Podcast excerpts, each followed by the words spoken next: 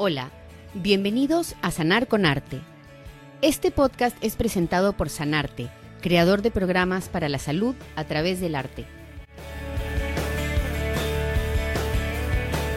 En este segundo episodio hablaremos sobre el poder de la voz con el doctor Yuri Nakasato, médico peruano quien actualmente es jefe de reumatología en el Hospital de Asuntos Veteranos de Fargo, Dakota del Norte, en Estados Unidos.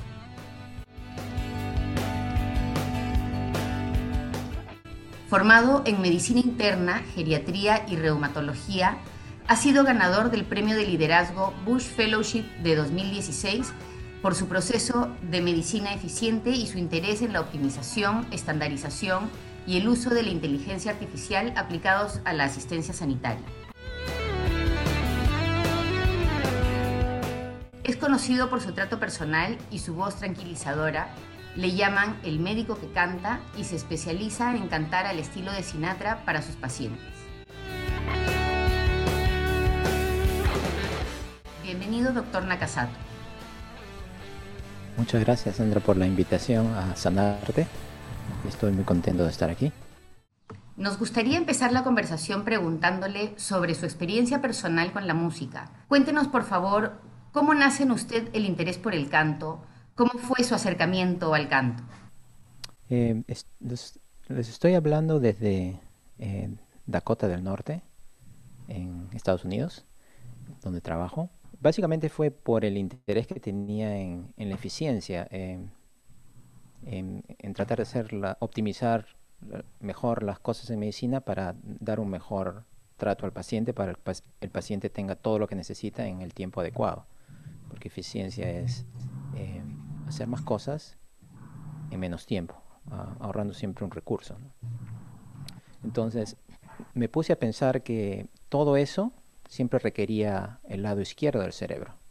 Y, el lado derecho del cerebro como que no estaba usado, ¿no? Como que daba la impresión de por qué tenemos dos cerebros, el izquierdo y el derecho, y por qué tendemos a usar uno más que el otro. Los artistas tienen a usar más el lado derecho y los científicos tienen a usar más el lado izquierdo conforme pasaban los años y conforme iba avanzando en mis estudios, básicamente cuando estaba en Boston, en Harvard, eh, me di cuenta que todos los cursos eran eh, cerebro izquierdo, analíticos, eh, estudiar datos, y era un poco como que no tenía un, alma, ¿no? no tenía una... el lado humano se perdía. Entonces fue en esos momentos cuando decidí a buscar en arte si había algo que podría incentivar el cerebro derecho y, usarlo. Como dije, sentía que solamente la mitad de mi cerebro estaba usada. Entonces dije, bueno, empezaré a cantar y, a ver qué pasa, ¿no? Cantando.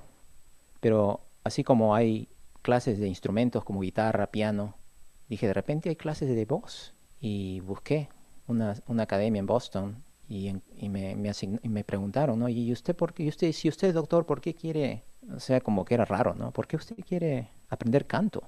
Y mi respuesta fue simple, ¿no? Bueno, yo quiero imitar a Elvis Presley. Dijeron, ah, ok, bueno, podemos trabajar en eso. Y eso era, y eso era lo único que entendía de, canto. No quería hacerlo algo entretenido.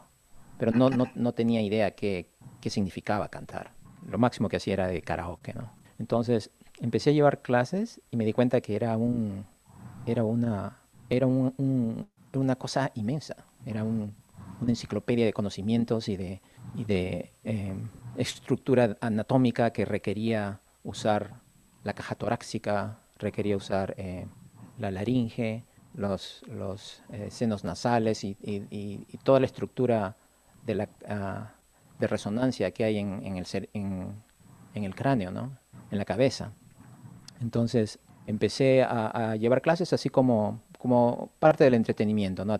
empezar a tener una apreciación eh, sobre la música y lo que significa cantar y, justo más o menos cuando estaba en unos cuatro meses, que no lo tomaba muy en serio, sino llevaba clases porque sencillamente era algo entretenido, el COVID aparece en el mundo, ¿no? Y, cambia el mundo, todo cambia, ¿no? lo que teníamos, la paz que había interna, eh, se, se, se, rompió, ¿no? Ya no había esa tranquilidad que teníamos de las rutinas, de las cosas que hacíamos, de salir a la calle con los amigos. Todo eso se fue. No había amigos, no había las clínicas se cerraron y todo el mundo se, se aisló. ¿Qué beneficios se encuentra en el canto para sus pacientes? Es más en teoría, ¿no? Porque en general hay programas en Estados Unidos que tienen terapia musical, ¿no? Em, no, no lo tenemos en el hospital acá de veteranos, pero los usan mucho en otros, en otros programas para mejorar la capacidad respiratoria, pero más sería una manera, por ejemplo, una de las ideas que tengo es, me gustaría, pero ahorita estamos en COVID todavía, o sea, no, no es que uno puede ir a cantar, en tiempo de COVID no se puede hacer eso por la super, eh, super infección, ¿no? que ocurre. Entonces no, yo no puedo ir a cantar a los pacientes durante COVID. Pero eh, espero que en el futuro eh, hay muchos pacientes que están hospitalizados, que son veteranos, ¿no? que son pacientes de edad, que están tristes, que están solos, que están en el hospital. ¿no? Sería, inclusive estamos hablando de la casa de reposo también, o de adultos, que uno puede ir y, y, cantarles. Cantarles y, y exponerlos a, a música y a, y algo bonito, ¿no? Como una cosa voluntaria que los ayude a sentirse que están acompañados. Eh, es una cosa que es simple, eh, que, es simple obviamente cuando uno lo, lo planea bien, ¿no? Y que si muchos de los médicos adoptaran eh, de alguna manera, o pueden inclusive tocar guitarra o, o, tocar el violín, cualquier cosa musical, que la puedan llevar de alguna manera a, a, pacientes que están solos, que están deprimidos, o a niños que están fuera de sus hogares, sería una cosa ideal, ¿no? sería una cosa ideal. Es, un, es una cosa que es posible hacerla y que no es cara hacerla.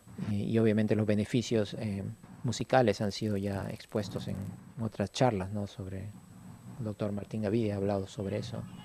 Eh, cómo la música puede al paciente con demencia recordar cosas, o al paciente con Parkinson caminar, o al paciente tartamudo hablar, y cómo la el cantar puede tener un efecto más en salud mental. En salud mental sería, porque es algo que no está muy, eh, la gente no está muy consciente de que la salud mental es una cosa importantísima y que está ahora más que nunca por, la, por el COVID, ¿no? Ha afectado mucho a, toda la población mundial. Entonces es importante eh, usar terapias de arte para poder ayudar a ese problema de una manera que no sea muy cara, ¿no? Más eficiente. Según su experiencia, ¿qué habilidades son las que se pueden desarrollar en una persona a través de la cantoterapia? Una de las cosas que, que estudiamos en Harvard fue un caso de que le llamaban era el capitán Shackleton, que es un capitán inglés que fue, se fue a la Antártida a una expedición. Por el año 1914 por el año más o menos de la Primera Guerra Mundial. Eh, la, idea era llegar primero a la Antártida, ¿no? al Polo Sur. Pero em, ese caso de Shackleton es el caso usado en los cursos de liderazgo. ¿Y por qué? Porque al final lo que ocurrió fue, y el hecho por, por, lo cual es importante es que al final él, toda la población sobrevivió, a pesar que estuvieron atrapados casi dos años en el hielo. Entonces uno dice, pero ¿cómo, si estuvieron atrapados en el hielo, comiendo pingüinos, con menos 50 grados centígrados, y sin bote, encallado, ¿cómo, cómo sobrevivieron? ¿Cómo, ¿Cómo hicieron para sobrevivir? Entonces, cuando uno se pone a analizar qué ocurrió exactamente, estaba este capitán Shackleton. Y él era un tipo que prestaba mucha atención a la moral, al, al, aspecto humano, no al hecho de que, ah, ok, tú eres buen marino y tú haces bien este nudo, y puedes poner la vela. No, él sus entrevistas eran bien simples, ¿no? Era eh, venía un marinero a entrevistarse para ver si lo ponía en la tripulación y le preguntaba, ¿puedes cantar? Y si podía cantar, entonces lo contrataba, ¿no? Y este y no, no había una explicación muy clara por qué, ¿no? Pero él, como sabía que era una expedición de, eh, de sobrevivencia, ¿no? Llegar al Polo Sur requiere que requiere pues bastante bastante resiliencia, ¿no? Bastante capacidad de resistir y de sobrevivencia. Entonces, una de las cosas que él entendía era que la música era importante. Entonces, llevaron un instrumento que era el banjo, que es como instrumento musical de una guitarra. Y eh, cuando el, el, bote encalló, y ya, ya estaba, el, hielo estaba que, lo, que destruía la embarcación, ya tenían que salirse, ¿no? Tenían que salirse y ir por, por el hielo a, través de la...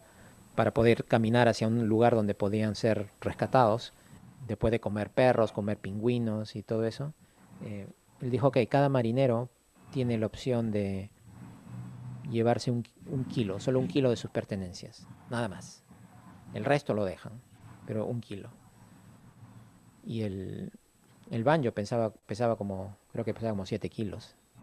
Así dijeron, la excepción va a ser el banjo. 7 kilos, pero va a ser la excepción. ¿Y pero por qué lo necesita? Porque si nos quedamos sin comida, vamos a necesitar el banjo. Y la explicación simple de la traducción era que los grupos cuando estaban en, problemas se juntaban y se ponían a tocar el banjo y se ponían a cantar. Y así se pasaban las noches, cantando, ¿no? Cantando porque era la manera de encontrarse a sí mismos y, esa sensación de, que somos humanos y estamos vivos y, y es un momento feliz en, en la peor de las circunstancias, en el, en el, peor, peor momento, ¿no? Estando atrapados. Y así duraron casi dos años, con un aspecto musical interno que obviamente no se expresa muy claro. Yo cuando aprendí el canto fue cuando analicé el caso y dije, mira, pero, pero si tenían esto, este componente, y este componente no se estudia en liderazgo así. Yo, yo lo he estudiado el caso, pero nunca se mencionó el banjo para empezar.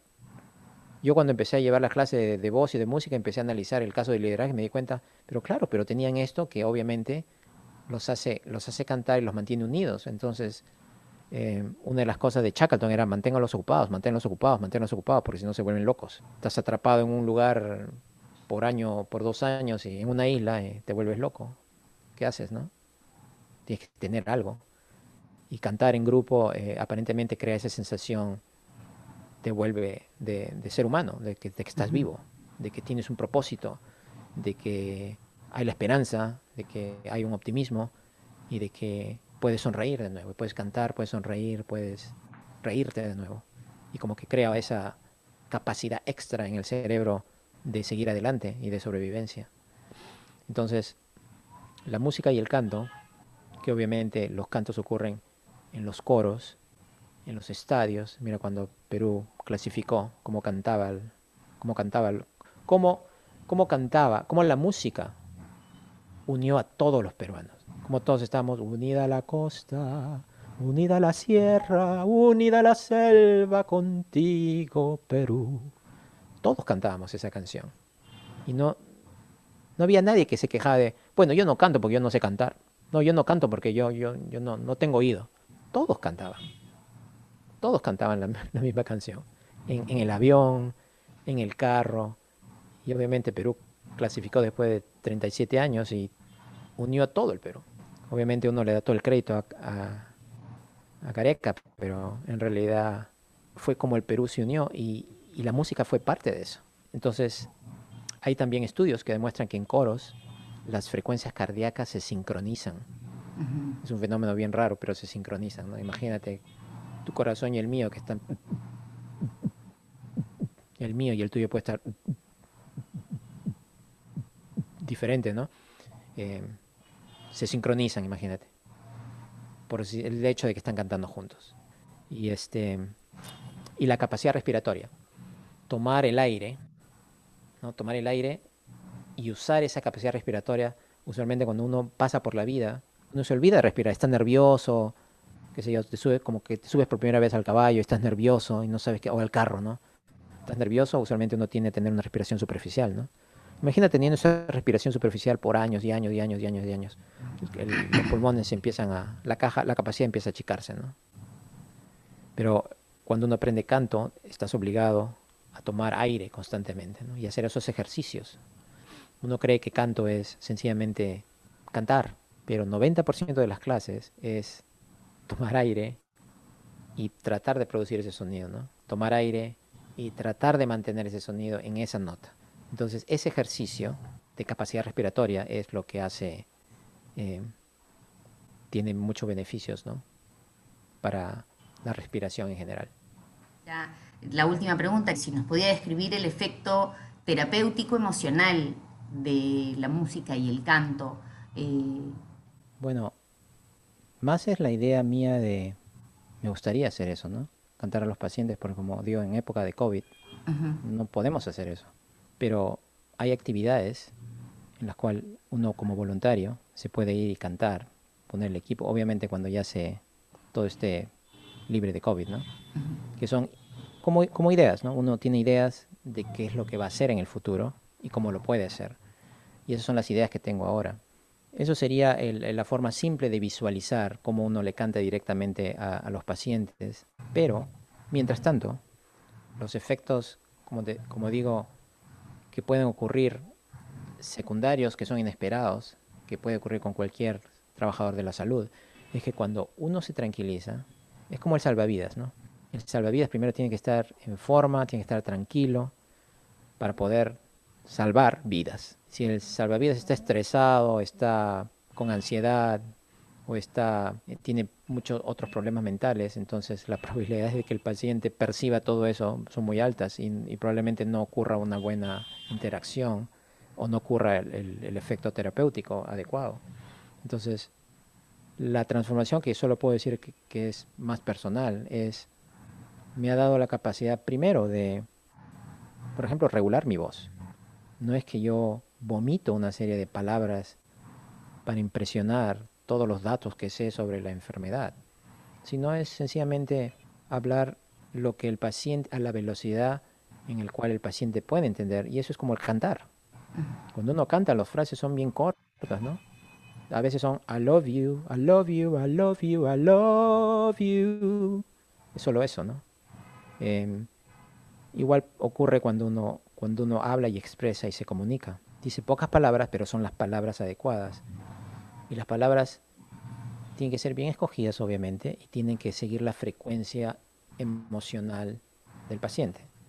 Entonces me ha, los efectos secundarios que pueden ocurrir en los, en los trabajadores de salud es que se vuelven mejores comunicadores, eh, escuchan mejor, Muchos de los pacientes se quejan de los que los médicos no escuchan, no, ellos hablan de sus cosas y los médicos no están apurados, están, no hay contacto visual, están escribiendo, no están haciendo esto, están revisando.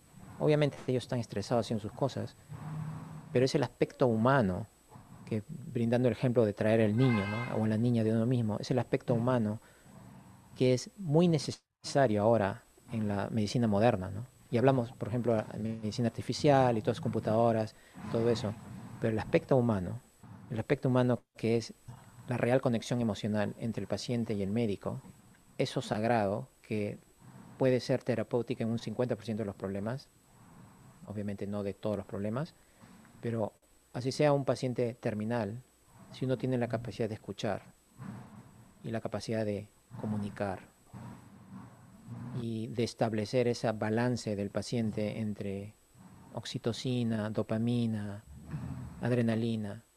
Eh, eso puede tener muchos, si hay alguna manera de medirlo, obviamente, porque ahora no se mide, no sé, la forma como la medicina opera no, no, no miden ese aspecto, solamente miden satisfacción, por ejemplo, que es una forma indirecta, pero si es que el canto o el arte en general estimula a que el médico recupere el lado derecho del cerebro y pueda manifestar esa compasión y esa conexión emocional de nuevo con los pacientes, que ocurra a nivel general, eso sería ideal. Muchísimas gracias, doctor Nakasato, por su tiempo para esta entrevista y por compartir esta valiosísima información. Gracias, gracias.